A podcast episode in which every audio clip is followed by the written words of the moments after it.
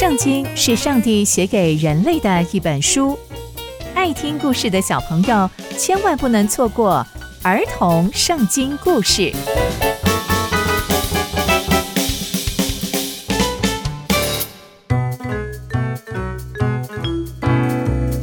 各位亲爱的大朋友、小朋友们，大家好，我是佩珊姐姐。小朋友们，今天佩珊姐姐要跟大家分享的故事是参孙的谜语。我们在上一集中知道，参孙是一个力大无穷的大力士，而且他正在往娶太太的路上前进哦。那接下来又会发生什么事情呢？就让我们继续听下去吧。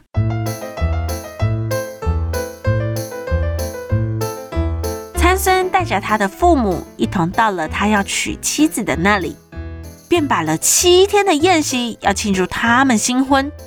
许多非利士人看见参孙，就请了三十个非利士人陪伴他，当他的伴郎。参孙就对他们说：“现在我给你们出一个谜题，如果七天内你们可以猜出来的话，我就给你们三十件内衣、三十套衣服。但如果你们猜不到，那你们就要给我三十件衣服。”那些非利士人就说：“好啊。”那就请你把题目告诉我们吧。参孙就说：“谜语是这样的，可吃的从吃者出来，甜的从强者出来。”听完之后，所有的非利士人头上都有好多好多问号哦，因为他们都猜不到，也听不懂这个谜语到底答案是什么。到了第四天。那些非利士人还是想不到答案，他们就去找了参孙的妻子，说：“哎哎，你要引诱你的丈夫，让他把谜语的答案告诉我们，不然我就要用火去烧你跟你的富家哦。而且你请了我们来喝你们的喜酒，难道你们是想要夺取我们所有的吗？”接着，参孙的妻子就跑到参孙的面前。哭哭啼啼地说：“你是恨我，不是爱我吧？你给我的族人讲了这个谜语，可是你没有把谜语的答案告诉我。”哎，参孙就对他的妻子说：“我连我的父母都没有告诉他们谜语的答案，我我又怎么可以告诉你呢？”结果接下来的日子。参孙的妻子每天都哭哭啼啼的要求参孙把答案告诉他。到了期限的最后一天，参孙的妻子继续哭哭啼啼的逼着参孙把答案告诉他。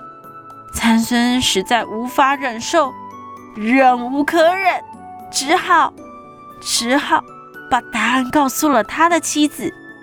他的妻子就把答案告诉非利士人们。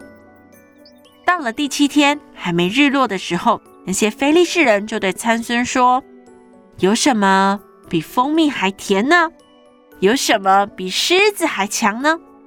参孙一听到他们说出来的答案，就马上意会到他被自己的妻子背叛了。接着，参孙就下到亚什基伦，击杀了他们中间三十个人，把他们身上的衣服剥下来。给了那三十个猜中谜题的人，并且他就怒气冲冲的回到自己家中去了。那参孙的太太呢？没想到参孙的太太就归给了曾经陪伴参孙的人，也就是参孙的伴郎。从今天的故事，我们知道参孙真的是赔了夫人又折兵。不但没有娶到太太，还被迫征战，夺取了三十套衣服送给背叛自己的人。这源自于参孙坚持要娶外邦人的太太，又坚持不了自己要保守的谜语，导致啊自己不但被背叛，最后还是怒气冲冲的回到自己家。所以小朋友们，我们要学习上帝的智慧，不要用自己的冲动和喜好做事情。因为啊，这样可能没有办法成就事情，还常常会有反效果呢。刚刚佩珊姐姐分享的故事都在圣经里面哦。期待我们继续聆听上帝的故事。我们下次见喽，拜拜。